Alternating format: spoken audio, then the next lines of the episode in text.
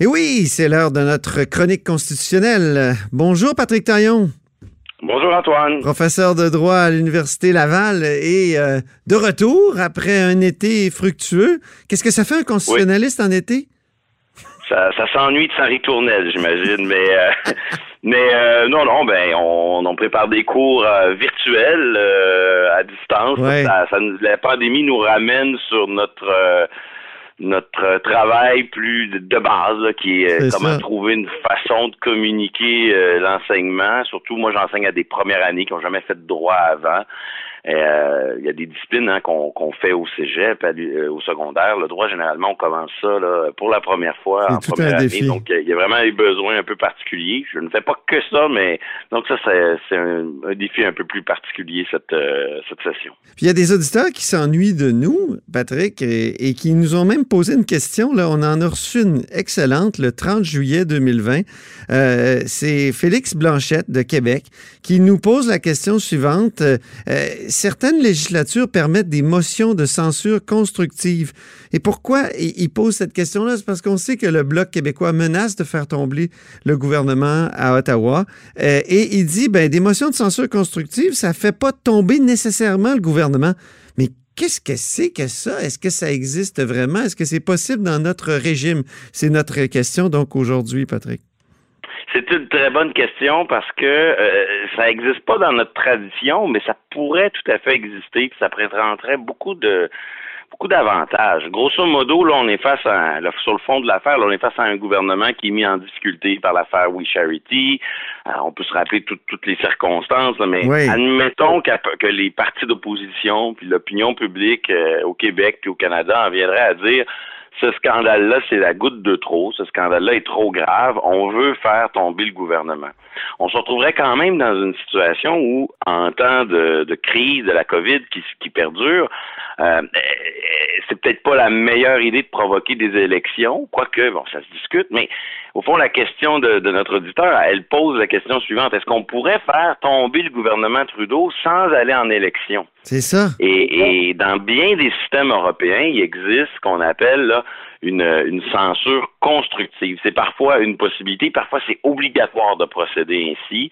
Euh, L'Allemagne, l'Espagne, la Belgique, puis il y en a d'autres. C'est comme une euh, motion de blâme, mais qui qui provoque pas des élections, alors que chez nous, ça semble automatique. Ben, chez nous, la, la, au, fond, il n'y a, a, pas de règle de droit dur qui encadre ces questions-là officiellement, toujours on est dans le mou. calage schizophrénique entre l'officiel et l'officieux. Donc officiellement, on a un gouverneur, le GG à Ottawa, le LG à Québec, qui nomme un gouvernement, qui dissout les assemblées pour provoquer des élections. Mais officieusement, en pratique, sous l'effet des conventions constitutionnelles, qui sont comme des, des règles politiques, mais c'est pas des, des, vraies règles de droit, mm-hmm. ben, les, ces, ces représentants de la reine, ils font ce que les élus leur disent de faire. Mhm. Donc, chez nous, il y a toujours une controverse. Si cet automne, le Bloc réussit à faire tomber le gouvernement, il y a l'appui des, autres partis d'opposition, mais là va se poser la question, est-ce que ce, vote de non-confiance, ça veut dire obligatoirement on s'en va en élection?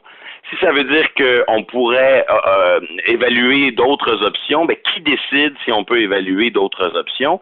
Ça, c'est le gros avantage de la suggestion de notre auditeur c'est de dire, ben, plutôt de laisser un flou, plutôt que de laisser à la limite le représentant de la reine décider si les circonstances sont réunies, ce qui pourrait être euh, scandaleux à bien des égards, ben, dans les systèmes où on a ce mécanisme de la censure constructive, de la non-confiance constructive, ben, ce qu'on fait, c'est qu'on vote, on dit on n'a plus confiance dans le gouvernement Trudeau, et on est prêt à le remplacer, nous, les élus du peuple, par le gouvernement suivant.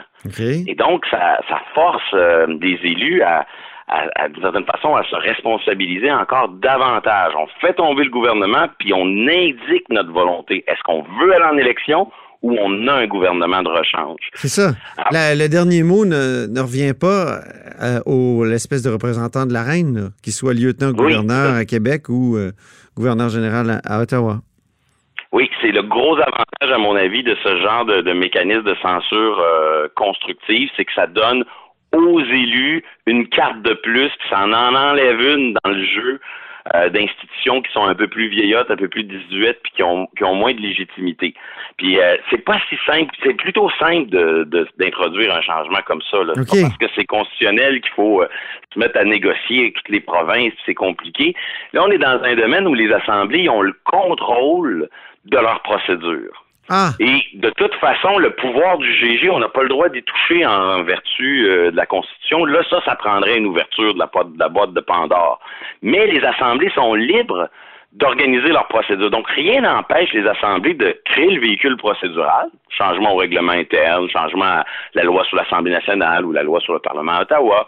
Donc, on fait un petit changement, puis on dit, ben maintenant, on peut présenter une, une motion de non-confiance dans telle telle circonstance, puis la motion indique tel tel contenu. Déjà, c'est le cas à Québec. Là. Il, y a des, il y a des règles qui encadrent quand et quel contenu est présenté. Ben, il s'agit juste d'ouvrir la possibilité à la, la motion peut prendre la forme suivante. Puis là, après, ça va de soi que si l'Assemblée nationale ou la Chambre des communes indique clairement qu'elle a la, elle donne sa confiance dans un gouvernement de rechange, ben là, c'est au gouverneur général ou au lieutenant-gouverneur de respecter ça, non pas en mhm. vertu d'une règle de droit, mais en vertu de nos usages. Donc, il serait comme pris en embuscade, il serait coincé devant cette volonté exprimée par les élus. Donc, c'est quelque chose d'assez simple. En plus, à Québec, il y a une réforme parlementaire qui est dans l'air, oui. qui l'était avant la COVID. Il y a un projet de loi sur la réforme du mode de scrutin. Donc, ça, c'est deux véhicules là, de, de réforme dans lesquels ça serait si simple d'ajouter la censure constructive pour euh, régler ce problème-là euh, au passage, surtout si on fait une réforme du mode de scrutin qui pourrait provoquer des votes de non-confiance. Est-ce que le Bloc pourrait agir euh, de façon unilatérale, c'est-à-dire en déposant une motion, imaginons-nous le Bloc québécois qui dépose une motion à Ottawa puis qui dit oui, on n'a plus confiance dans ce gouvernement-là, mais on ne veut pas nécessairement le remplacer. Est-ce qu'il pourrait faire ça? Ben, en ce moment, il pourrait dire euh, nous, on veut faire tomber le gouvernement, puis politiquement dire on serait prêt à en, appuyer un autre, comme ça avait été fait avec Stéphane Dion, euh, avec, euh, ah oui, avec Stéphane Dion et, compagnie il y a longtemps, mais ça avait échoué.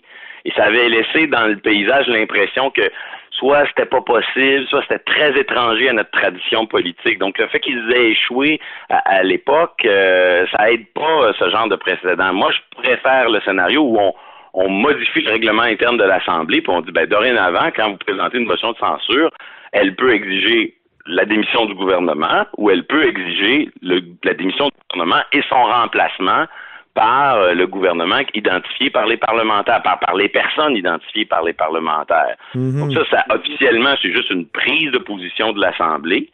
Mais euh, pour le GG ensuite, pour la gouverneure générale ou pour le lieutenant-gouverneur, ça devient euh, vraiment difficile d'aller dans, dans, une autre direction. Mhm. Et, et c'est, ça fait partie de, du contexte très particulier du scandale We Charity. Ce scandale ne serait pas le même si nous n'avions pas un Parlement minoritaire. Si nous n'avions pas un Parlement minoritaire, nous n'aurions pas eu les nombreuses comparutions, les questions, les réponses qu'on a eues tout l'été. On aurait la plainte au commissaire à l'éthique, mais ça, c'est un processus qui est public juste à la fin. C'est seulement à la fin qu'on va connaître le résultat. Il va rendre sa décision au mois de janvier, oui. Mais toute cette enquête parlementaire qui a lieu devant les différents comités, ça, c'est vraiment lié au fait qu'on a un Parlement minoritaire. C'est ça qui le permet, c'est ça qui le rend possible, parce que sinon, la majorité aurait probablement refusé de collaborer à ça. Ma dernière question, euh, Patrick, euh, le Bloc semble vouloir faire tomber le gouvernement à moins qu'il arrive à obtenir des têtes, mais là, c'est pas n'importe quelle tête, c'est non seulement le ministre des Finances, mais aussi le premier ministre lui-même. Oui. Est-ce qu'on peut. Sa directrice de cabinet. On joue un jeu. Euh, c'est comme si politiquement on essaie de viser la responsabilité de certains personnages et on vise les plus hauts du gouvernement. Euh, les, parmi les personnages les plus importants. Alors que, disons que, en théorie, la responsabilité du gouvernement devant la Chambre, elle est collective. Ce que, le, ce que la Chambre peut faire, c'est retirer en bloc sa confiance. Ouais. On peut pas commencer à dire euh, on va faire une résolution pour viser seulement le ministre Morneau. Donc, on joue sur le officiellement, on dépose une résolution pour exiger la démission de tout le gouvernement, mais politiquement, on l'accompagne d'un discours qui dit ben, si jamais Morneau démissionnait, si jamais M. Trudeau démissionnait, si jamais sa directrice de cabinet démissionnait, on pourrait retirer notre, euh, notre bombe atomique, notre menace de, de voter la censure. C'est un peu particulier. Ben merci infiniment, cher chroniqueur constitutionnel Patrick Taillon, et, c'est reparti pour une autre saison. Merci beaucoup. Avec, grand plaisir. Patrick Taillon est professeur de droit à l'Université Laval. Vous êtes à l'écoute de là-haut sur la colline.